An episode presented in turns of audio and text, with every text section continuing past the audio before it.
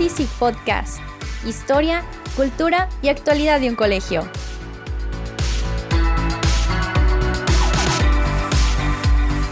Soy su presentadora y amiga Mariana Franco. Los dejamos con nuestro compañero Jorge Moller.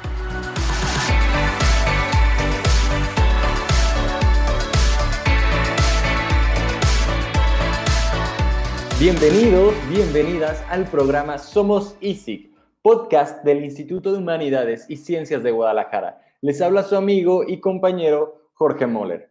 Hoy, aunque ya estamos en la tercera semana de enero, desde nuestro programa de radio virtual les estamos ofreciendo una simbólica bienvenida al año nuevo, al regreso a clases y también a una nueva temporada de nuestro podcast. Espero que hayan descansado todo lo que necesitaban, que se hubieran desconectado, que se hubieran quedado en la cama en las vacaciones. Hemos vencido la primera etapa del año escolar y ahora nos preparamos para la última recta del curso, donde tanto nuestros docentes como nuestros alumnos, estoy segurísimo, van a sacar lo mejor de sí para cumplir con sus expectativas y metas. De los retos que propone este 2021 para el Instituto de Humanidades y Ciencias de Guadalajara, nos acercaremos hoy desde este espacio no pierdan la sintonía. Tenemos a una invitada súper especial.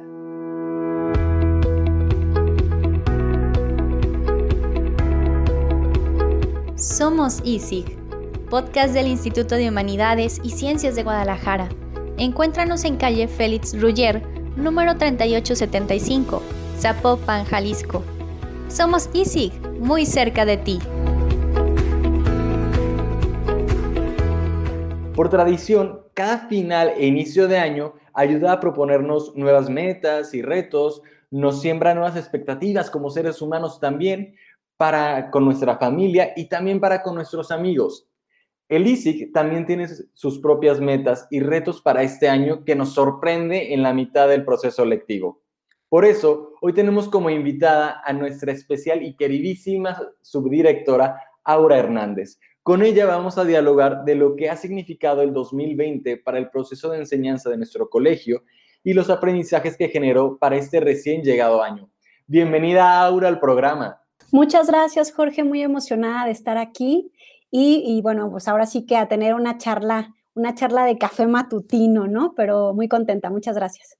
Aura, yo creo que el 2020 se pudiera recordar como un año en el que se transformó la idea de la educación tal y como la conocíamos. Y sé que en el ICI, como en otros colegios del país y del mundo, se ha debatido mucho al respecto. Me gustaría que me ofrecieras tu opinión sobre los cambios que ha generado asumir la educación de manera virtual. Claro, Jorge, mira, definitivamente eh, nos vino a retar, ¿no? A, no solo al instituto, sino como bien lo dices, a todos los colegios, ¿no? En la parte educativa. Pero sí creo definitivamente que nos ha traído mucho aprendizaje como colegio, ¿no? Y como equipos de trabajo también, ¿no? Ha sido una oportunidad definitivamente de expandir nuestra visión sobre cómo podemos enseñar, cómo podemos capacitar de una forma distinta, el hecho de llegar a, a, más personas sin necesidad de que salgan de sus hogares, y bueno, nos ha implicado ser creativos, ahora sí que en todos los sentidos, ¿no? Desde cómo dar una clase que motive a los alumnos a pesar de, la distancia, hasta cómo estar cerca del otro a pesar de que nos, nos separa una pantalla, ¿no? Actualizarnos, usar la tecnología mucho más que antes, a digitalizar nuestros procesos eh, y definitivamente nos ha permitido modernizarnos no solo en nuestra enseñanza, ¿no? sino en nuestros procesos. También considero, y, ya bien lo decías, ¿no? que ha sido como un tema de, debate, porque definitivamente cuando esto pase, ¿no? y me refiero a esto con la pandemia, el reto como instituto es que de verdad estos replanteamientos sobre la enseñanza nos sirvan para ofrecer una educación mucho más innovadora y, eh, y de calidad, ¿no? Justamente sobre esto que hablas que nos ha retado tanto a los alumnos como al personal docente y al personal administrativo en cuestiones de ser creativos, de poder estar, de hacer una clase que motive, que interese. Yo ahí noto una tensión, este, cuando sí ser súper creativo y generar que la clase motive y cuando pues cuando dar una clase tradicional, entre comillas, a mí a ratos me da la impresión que es como, pues vamos a hacer un show, ¿no? Y tal vez no, no tendríamos que hacer un show, sino justamente educar. ¿Tú qué opinas de eso? Qué interesante eh, tu pregunta, Jorge, porque yo sí considero que el, el, ser creativo no solo implica el estar cambiando todos los días, ¿no? Sino el, el, cómo tienes una serie de posibilidades, ¿no? De identificar cómo es tu grupo, de identificar cuáles son las inquietudes que tiene el grupo y sobre eso ir planteando, eh, pues, la, la, asignatura que te corresponde, ¿no? En ese sentido, ya sabemos que hay cosas que nos funcionan, ¿no? Como docentes, pero vamos ampliando nuestro panorama, nuestra visión. Si el reto en presencialidad de la motivación hacia que el chico quiera aprender es muy grande, pues en virtualidad mucho más. Sin lugar a dudas, este cambio de nuestros procesos de enseñanza hacia la modalidad virtual ha exigido a nuestros maestros un mayor esfuerzo académico, más creatividad y motivación a la hora de impartir las clases. Ahora, ¿a ti qué opinión te merece el rol que han cumplido nuestros maestros en ese sentido? Jorge, nuestros maestros se merecen mi admiración, ¿no? Mi admiración y cariño eh, siempre, pero mucho más desde que empezó esta nueva modalidad definitivamente les ha implicado eh, disposición, mucha disposición, mucho compromiso por aprender una manera distinta de enseñar.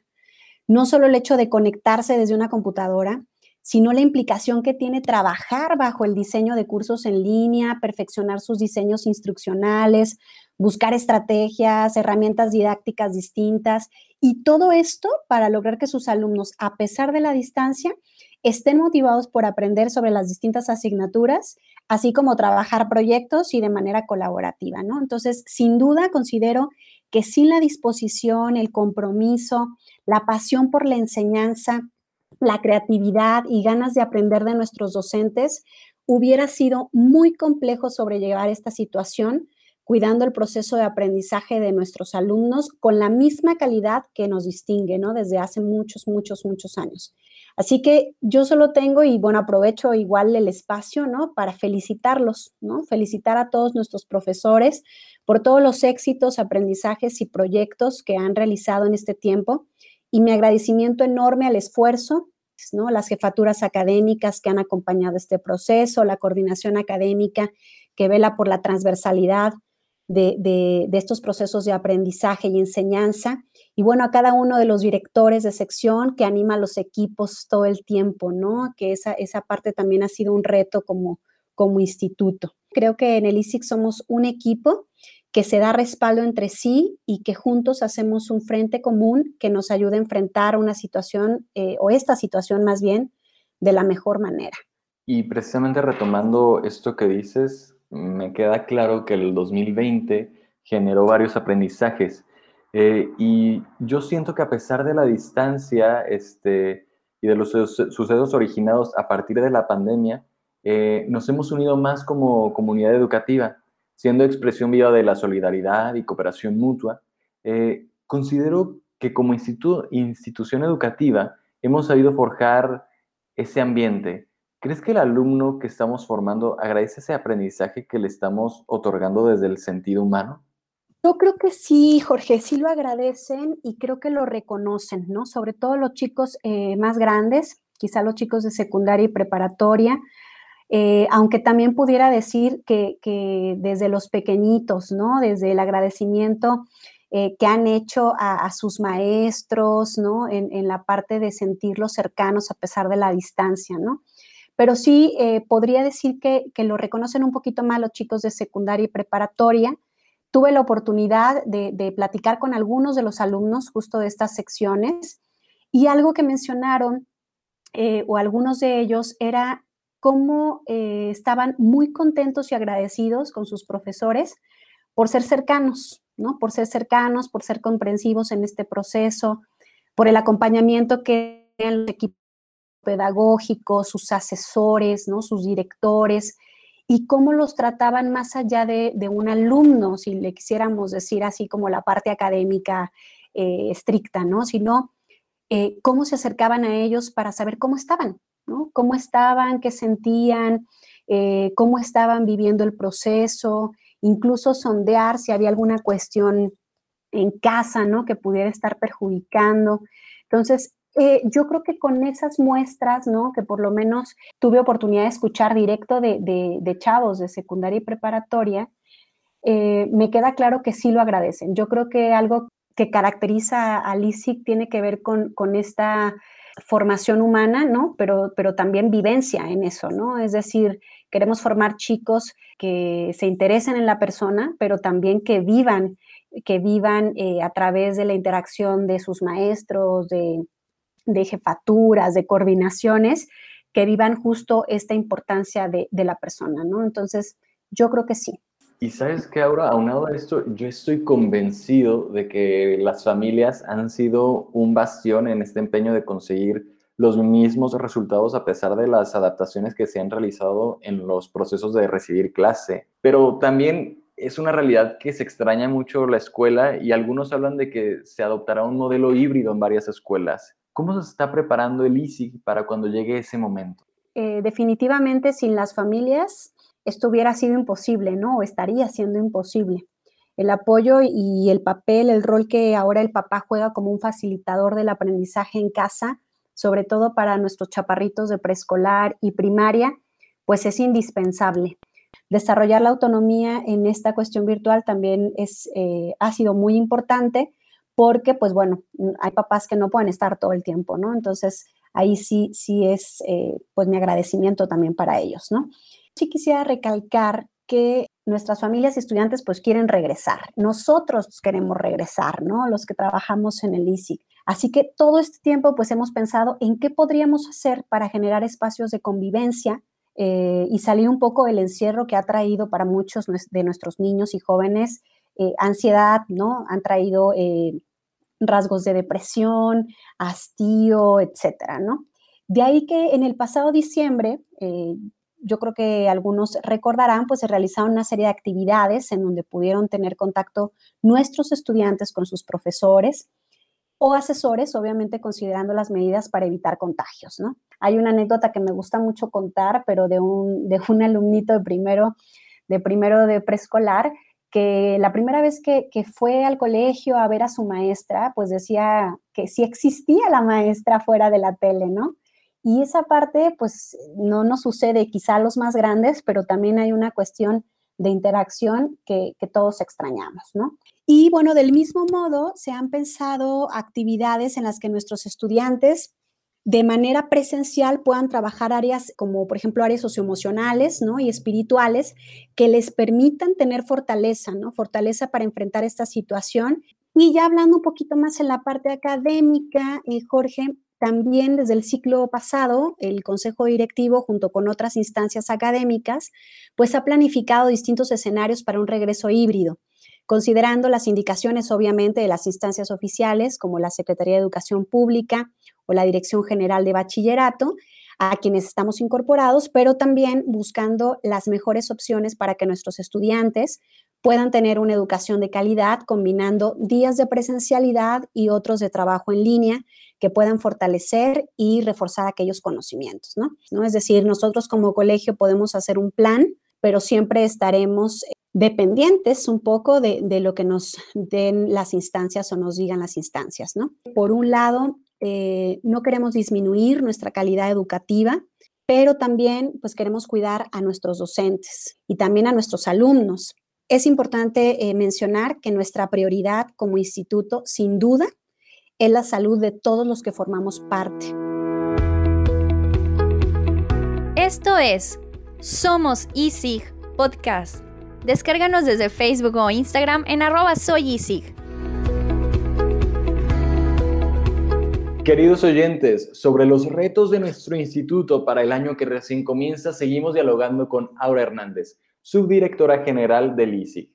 Hay algo que no podemos olvidar, que nuestro colegio se encuentra en un proceso de continuo perfeccionamiento de todos los procesos que contribuyen a convertirnos en un mejor instituto. ¿Qué aspectos quisiera resaltar sobre esos proyectos que están haciendo e implementándose en el instituto, Aura?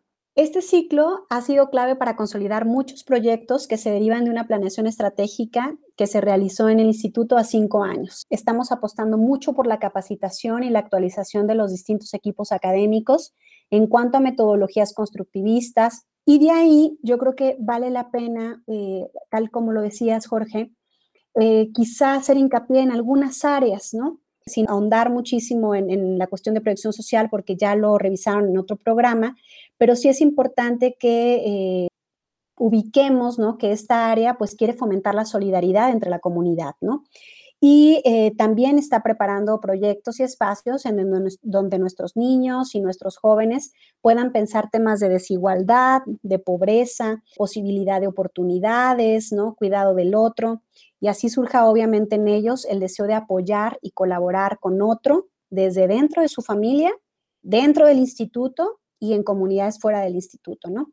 Otra área eh, fuerte que ya tiene muchos, muchos años en el instituto, que tiene que ver con los equipos psicopedagógicos, también ha tenido una serie de, de reestructura. Se hizo una reestructuración prácticamente del espacio de formación para padres, ¿no? Que antes era escuela para padres y que ahora le llamamos espacio de formación para padres, en donde sí el esquema y la estructura se modificó. Ahora sí tiene, digamos, un mayor acercamiento a, acompañar ese proceso, ¿no? Es decir, que no solo se queden con información los papás, sino que puedan tener espacios en donde la piensen con otros, la reflexionen y pongan, digamos, en práctica eh, algunas eh, de, las estrategias, ¿no? O, de, las, de los tips que se dan de repente, ¿no? En algunas conferencias, tener un mayor acercamiento con ellos, ¿no? Por eso los equipos psicopedagógicos tallerean algunos de los elementos que se hablan en las conferencias y del mismo modo el equipo de espiritualidad, los equipos de espiritualidad ISIC, pues eh, también trabajan esta parte con, las familias. Entonces vale la pena que eh, los papás conozcan este nuevo esquema. Eh, y otra área que sí es nuevita, nuevita, ¿no? este ciclo escolar y que se deriva obviamente del cierre del ciclo escolar pasado, eh, es el área de tecnología educativa. Tiene distintos proyectos ¿no? que también le suman obviamente a la actualización del personal docente y administrativo en lograr una alfabetización digital, pero también a plantear proyectos que tienen que ver con actualización de software y hardware, ¿no? que permitan no solo que nuestros estudiantes tengan herramientas tecnológicas de calidad, sino que se desarrollen en ellos competencias que les permitan enfrentar las necesidades actuales, ¿no? Y del mismo modo, pues proporcionar a nuestros docentes herramientas tecnológicas que faciliten su labor y que les permitan ser creativos y utilizar la tecnología. Los retos para el instituto van a ser grandes, ¿no? Entonces, en ese sentido, pues seguimos pensando todos los equipos. Y hablando justamente ahora de esto, de estas ideas, pensamientos, proyecciones hacia el futuro, eh, al inicio del programa habíamos dicho que a cada comienzo de año se abren e, expectativas y deseos en cada ser humano. ¿Qué deseos eh, se te revelan para con el instituto y quienes formamos parte de él? Ay, qué buena pregunta, Jorge. Este, yo creo que personalmente tengo muchos deseos que están relacionados con, el instituto, ¿no? Eh, desde, desde mi función, ¿no? Como subdirección general, hasta ya la parte de trabajar como equipos, ¿no?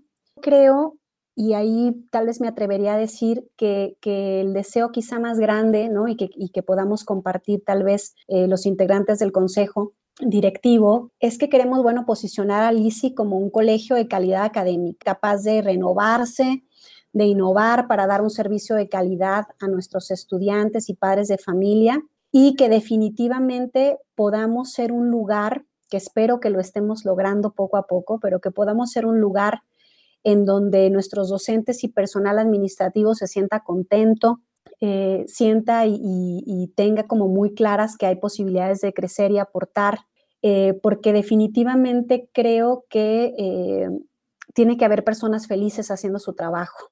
Muchísimas gracias, Aura, este, por estar aquí, nuestra queridísima subdirectora general. Muchas gracias, Jorge, por haberme invitado. Yo encantada y espero que, nuestros escuchas disfruten mucho el programa también. Y pues queridos escuchas, estamos cerrando esta primera transmisión de nuestro podcast en 2021 dedicada a los retos que supone este año para el Instituto de Humanidades y Ciencias de Guadalajara. ¿Quieres saber de qué hablaremos la próxima semana? Pues bien, estaremos dialogando sobre la cadena del amor con nuestro estimado rector, el padre Pepe Vallardo, misionero del Espíritu Santo. Somos ISIC Podcast, un espacio diseñado para estar cerca de nuestra comunidad educativa, un canal de comunicación para saber de ti, para conocer de todos los que laboramos aquí. Soy tu amigo y compañero Jorge Moller Morales. Espéranos la próxima semana y recuerda, somos Easy. Hasta pronto.